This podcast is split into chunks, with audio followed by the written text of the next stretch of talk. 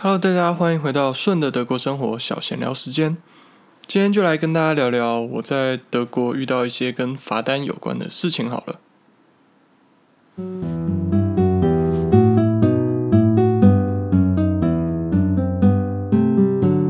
先来说说我在德国收到零元罚单的故事好了。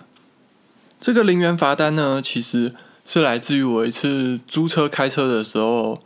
被开了一张肇事逃逸的罚单。反正那个时候我就是租了一台手排车，然后想说就是开去小兜风一下。那是国际驾照有效的最后一天，然后我还没考到德国驾照的时候，所以我就想说租车一天去 have fun 一下，没什么不好。然后我就在一个地方停车的时候，就是我是车头直的停进去，然后倒车要出来的时候，那个车的后照镜有一个死角，就它没有那么广角，然后我们不习惯 C 柱后面那边。他的视线没有很好，就我就撞到了后面的一个水泥柱。其实那个地方算是我的罩门。我好像就是开车，就是包含在台湾的话，然后就撞到几次，大概都是在那个位置。其实很多人开车都会有一个罩门啦，而我的那个罩门大概是在那边保险杆右后方那个地方会有一个死角，有时候甚至车子后面的那个雷达感应器不会感应到，真的就是。你要很你要很注意看头，可能就是要往柱子左右闪一下才会看到的地方，然后就没看到，然后我就中了那个柱子。然后我想说啊，是不是要报警一下？然后那时候我的旅伴，反正就是坐副驾驶座的人，他就不想要因此延误行程，就说啊，你就自己撞到一一个那种水泥柱子是怎样，还要报警？对你又没有去撞到别人车什么的。然后他就那个他就说啊，在台湾不是这种东西，也就是那个，然后后来回去保险就会再出险就好了。我就想说，好吧，就听他的。于是我们当下就没有报警嘛，然后就继续那个行程。然后回去的时候，我就跟那个人说，就是我在外面停车的时候有擦到，然后就说那个应该要报警，然后就说反正我就现在报警，叫警察来看，警察问我怎么办。然后我才知道，就是一般其实保险要理赔都是要报警的。其实你在台湾，其实你在台湾也是要。除非你是保甲式的车险，但是保甲式的人非常少，因为甲式非常贵，它才会有理赔不明车损的部分。那除了这个之外，都是乙式假赔，就是其实这个事情，就是经管会有出来表示说，这件事情不应该这样子运作，不可以有这种乙式假赔，就是你只保乙式却去理赔不明车损的部分。基本上你看到你车子在台湾也一样，看到车子有刮伤怎样，还是要报警备案一下，保险公司才会赔。台湾只是大部分人保险公司比较阿萨里，所以大部分人都已经被惯习惯了，所以我也不怪我旅伴了，真的。好，所以那个警察来了，然后他就问我在哪边那个，然后我就跟他讲那个车辆状况不熟嘛，然后可能倒车的时候去碰到，但我不是很确定，然后就跟他讲了两个我有停车的地方，然后他们就说好，然后他英文还不算差，就跟我说这是一个。Hit and run，你算是造逃之类的，然后这个可以罚很多钱，甚至你可能会被抓去关之类的。他说我可能会被抓去关，反正我那时候整个就很差，然后又在那边，然后记录下，问我去哪，然后花一个小时，然后因为那个地方他又是跟租车公司不同辖区，所以他们警察就要去联络，然后就量我擦伤的高度，去跟那边的警察询问说啊那边就是那附近那个高度有没有什么东西被撞伤。撞坏之类的，然后他就大概等了几天，等了一个礼拜，然后他跟我说都没有人报案，所以就放我一马。但是他说这样子还是不行，所以我要开你一张罚单。然后我就很紧张，这时候他就说好啦，但是念在你外国人刚来不守法规，那个填到这他就说。就给你一张零元罚单好了，他就说，嗯，这样好吧？还是你要一张五十欧的罚单？这样，我说，哦，谢谢你，谢谢你。然后就给我填一张零元罚单。总之，这边是讲，就是你如果车子要降保险理赔，你要报警，因为他也怕你其实撞到别人的东西，然后肇事逃逸。台湾保险公司有这么有责任吗？之类的，然后，他们就直接不明车损赔你了。所以这就是零元罚单的故事。他讲到这个罚单，其实，在德国很多人呐，坐车会逃票，逃票也会吃罚单。这个要先讲一下一些背后的 context，它背后的整个脉络。就是很多人常常说什么欧美啊，他是相信你、信任你的。其实这个状况越来越少了啦。比较有名的例子就是以前二零零一年，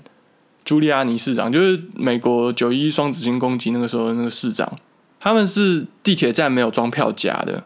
他们社会对你有一个信任，所以他们其实也不太去抓逃票这件事，他就相信大家搭的人就自己会买票，自律负责，这是他们相信的东西。然后朱利安尼市长那时候其实他做的事情还蛮争议性的，就是。他开始抓逃票的人，有人说他们其实都会选择性执法，专门查黑人查票。反正他们就开始去地铁上查票，就他们发现那些会逃票的人，就他们抓到逃票的人，常是通缉犯，就是那种小罪的通缉犯啊，不是很大的那种，什么十大枪炮敲击枪击要犯那种，没有，美国没有一堆那种东西在路上跑，只是还是比较多，所以那个东西还反而变成了一个政绩。他这样子打击犯罪，然后纽约犯罪率还有减少。但我后来啦去美国的时候看啊，其实很多城市也都有装票闸了。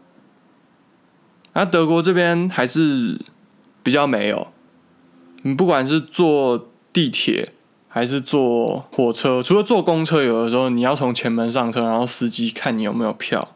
以外啦，有的司机也不看。你坐地铁或者火车，基本上都是没有检票闸，它有打票机啊，就是你买了纸本的车票以后，你要把票塞进去那个打票机，给他打票。他打票完以后，他才就是这个时间点开始两个小时。通常啊，一个城市就是有的城市两个小时，有的城市三个小时，你就可以在这个区域里面搭乘，就不像台湾是一趟一趟算钱或者距离计价的。他们这里的计价方法通常是这样。那通常啦，我在德国坐铁路都会遇到查票啦，就是远程的那种，要出城市到另外一个城市的，我都会遇到查票。但是在一般比较近的地方，好比说就是一般的地铁里面，其实你常常是不会遇到查票的。有一些城市甚至根本没有在查票。那我的城市呢？逃票被抓到一次就是罚六十欧，然后一张车票之前大概是二点三欧吧，还是二点五，大概是这种价钱。然后我个人的观察，大概逃票大概你坐车二十几次才会遇到一次查票，甚至更少，差不多。所以他罚六十的话，你用期望值去算哦，大概如果你搭二十五趟都没有，二二十五乘二。五十几块嘛，所以他逃逃票罚你六十，其实这个也没有什么惩罚性，就只是期望值上面，他 assume 你大概这个期间都没有买票，所以把你的钱讨回来而已，就它不是真的一个非常惩罚性非常高的东西，期望值上来讲不亏，所以你外国观光客来还是要买票啦，我觉得，当然他看你。外国观光客不懂，他可能就罚你一个钱，你也不会留下案底什么。但是在我们一般住在这里的人，你知道逃票超过三次，你好像在警察那边会有，就是会有一些刑事责任上面的麻烦。那除此之外，大概就没有，没有什么其他的事情了。就是这样，这个罚款就是六十欧，虽然很高，六十欧大概多少？大概两千台币左右。然后逃个票两千台币。好贵，但是如果你坐一趟车就要八十几的话，其实就还好而已。刚刚讲到这个超过三次会有刑事记录，那这个刑事记录要怎么办呢？就是有人说啦，如何避免这个刑事记录的方法，就是你跟他坚持说你就是没有带证件，对，基本上他们也不会在车上搜你身，看你有没有证件，就跟他说你没带证件，然后你现场把罚金交给他。他就不会记记点，就不会记到你的记录里面，你就可以避免这个刑事责任。这我同学说的啦。我搭车很乖，我都不会逃票。除了这个以外哦，我印度同学更绝了。他说他有一次遇到，他就一直装睡，然后那个人怎么摇他就是不起来。他说那个人后来就放过他了，超神奇，你知道吗？我都完全不相信。那这样装睡会有用啊？对了，这种逃票的记录啊，除了刑事责任的问题以外啊，有可能你的书法会被扣分。就是书法是一种德国的联合征信系统，它是一个民间机构，有点像台湾的什么信用联合中心、联合征信中心，对，联合征信中心之类的。那有些时候啊，你要找工作或你要住房，他们都会要求你这个东西。所以这个东西的分数如果不好的话，基本上可能会影响到你一些求职找房之类的。然后观光客，你不要以为买票就没事了。当然，你如果用德铁的 App 买行动电子的票的话，它是买下去以后开始算两个小时。它如果是纸本的票的话，你要去一个打票机，它没有。就是那种闸门，但是它有，它会有一个方形的箱子。像我们这个城市比较奇怪，就是德铁营运的 S 棒，就是城郊捷运或者有点像捷运化台铁的东西。它的那个打票的机器是在月台上或者进月台前的手扶梯旁边。但我们的乌棒的话是在车厢里面的，就是上车以后再打。所以每个城市不一样，大家要自己看清楚，不要你买了票了，你没有打到。然后又遇到查票，然后还多付一笔钱，真的很衰。大众运输这个城市的大众运输有 s t u g a s t a s b a n 反正就是 SSB 这家公司跟德铁营运的。我说的捷运化台铁，所以德铁营运捷运化台铁就是德铁的查票员啊。这个查票员非常勤劳。我曾经有一次礼拜天早上六点遇到查票员，早上六点呢，那天我是。火车站坐火车，因为那天要出去玩，所以坐早一点火车，你就可以玩久一点嘛。我想要车上再补眠就好了。然后竟然遇到查票，啊还好我那时候买票，不对，我每次都有买票。然后就真的看到有那个彻夜 party，一群人啦，他们穿的大概是九零年代或千禧年的那种嘻哈 MV 里面会出现那种穿着，就是看起来好像不属于这个时代那种。他们几个就在那边，呦呦呦，你过来坐这里，呦呦不要，呦呦你旁边那个人，你你你不要坐那边了，你不要坐那边之类的。他们很厉害，他们有认出来那个人是查票的，但是他讲太大声了，所以被那个查票人发现。所以后来就是到下一站，他们车靠下一站，他们就想赶快下车，他们就要要从后面那个人下车，然后查票人就直接跑出去，然后跑到他们那个门口去堵他们。超级精彩，你知道吗？然后我讲的自己城市试营的地铁的话，查票通常是三人组，通常两女一男或两男一女，年纪大概欧巴上欧基上的那种感觉，就是外观上看起来就是那样啊。然后白人有时候老的比较快，所以你其实很难去估计他们年龄。两个欧巴上跟一个欧基上在一起，就是在上班时间一起出来坐地铁，就是非常诡异的行为，然后还有办法聊天。还会聊天，就是超级诡异的行为。那个你一看到，就是他们没有穿他们公司的外套或者衣服，你也会知道那是查票的，所以就闪远一点，或者你手机的 app 赶快打开来，就是你想起来啊，我忘了买票，你赶快把手机的 app 打开来，然后赶快马上买一张，一秒钟就买好了，还是来得及的之类的。我就有好几次，我就看到那样子三人组，我就跟旁边人说：“哎，查票哦。”所以后来大家都知道，超明显的，他们就是查票，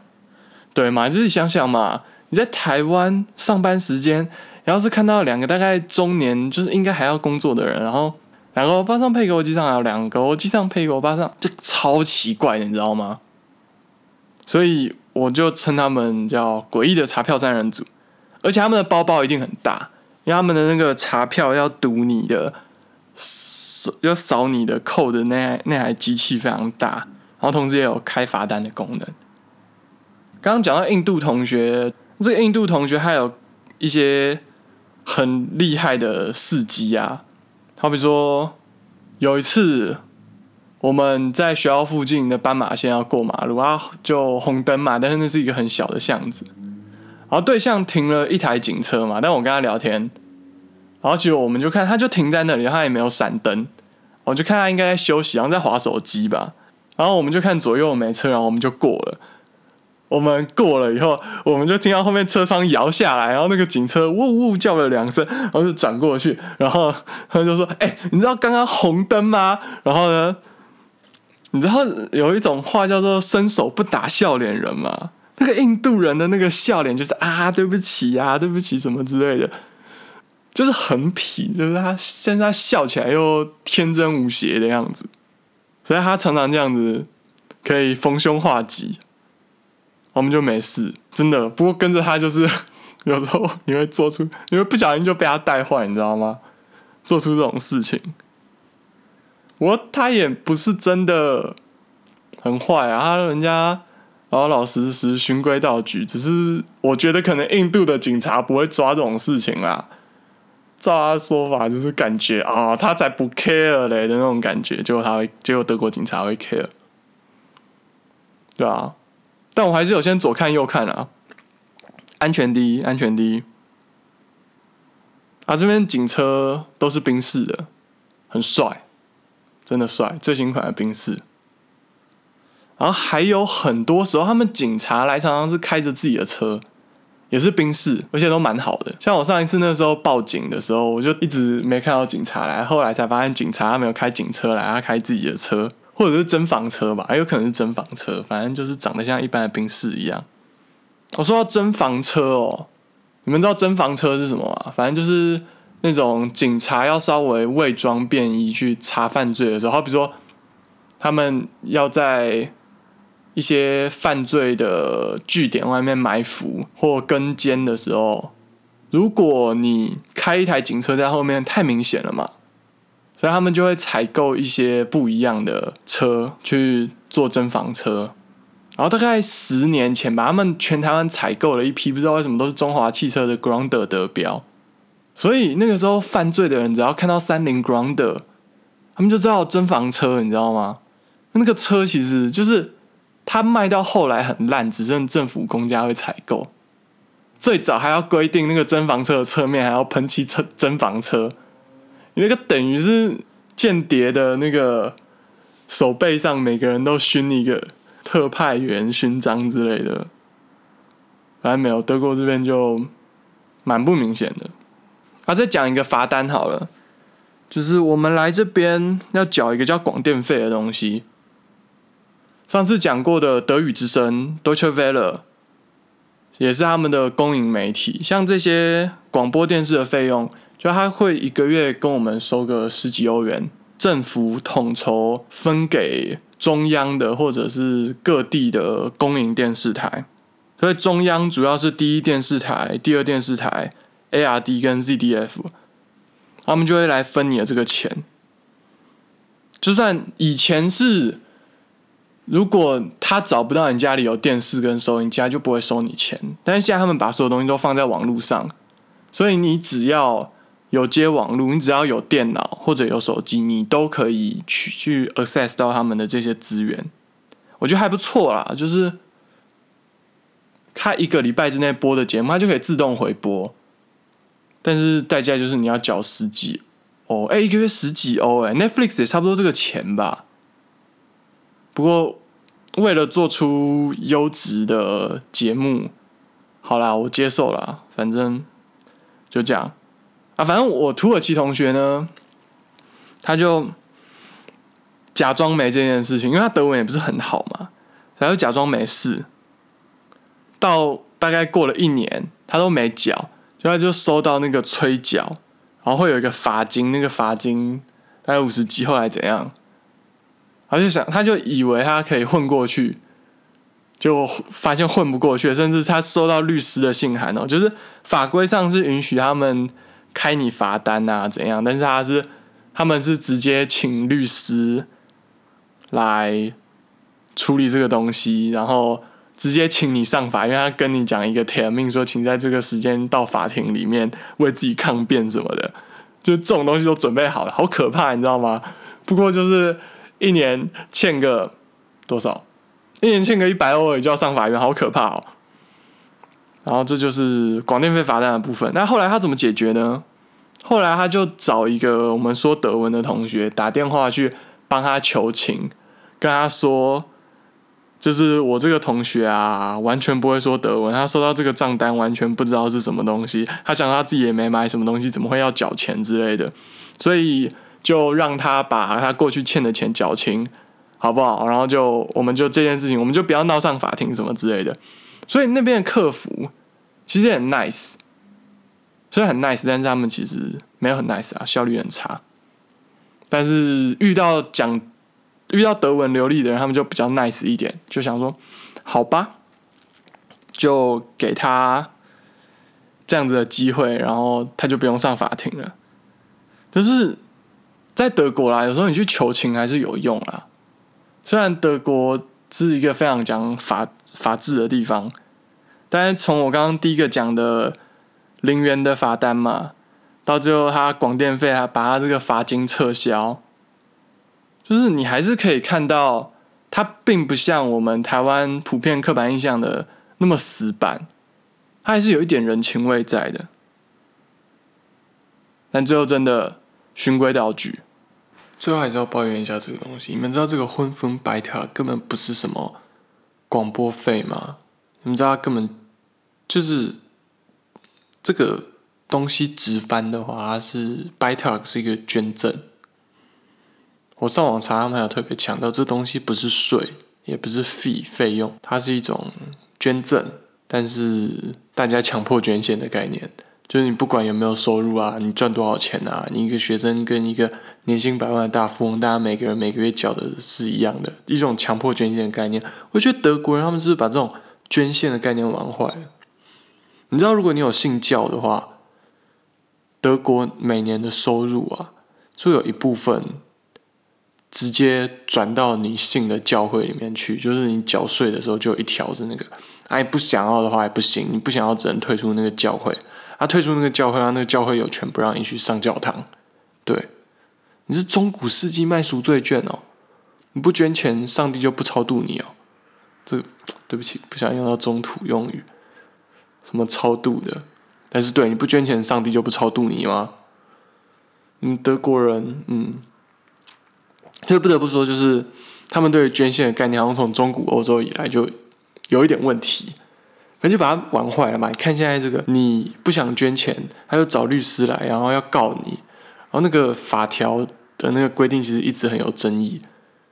但是不管怎样，反正很麻烦啊。然后基本上现在联邦法官他们是允许他们这样子来抢你的钱的，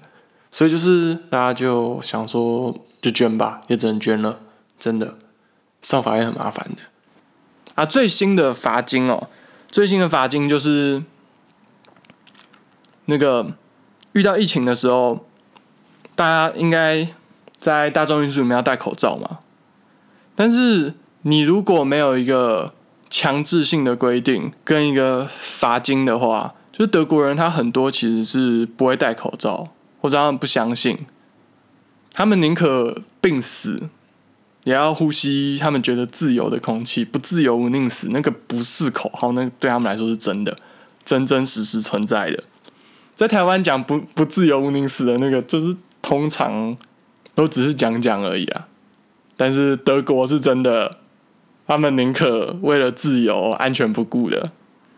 真的有的人啦。然后甚至还有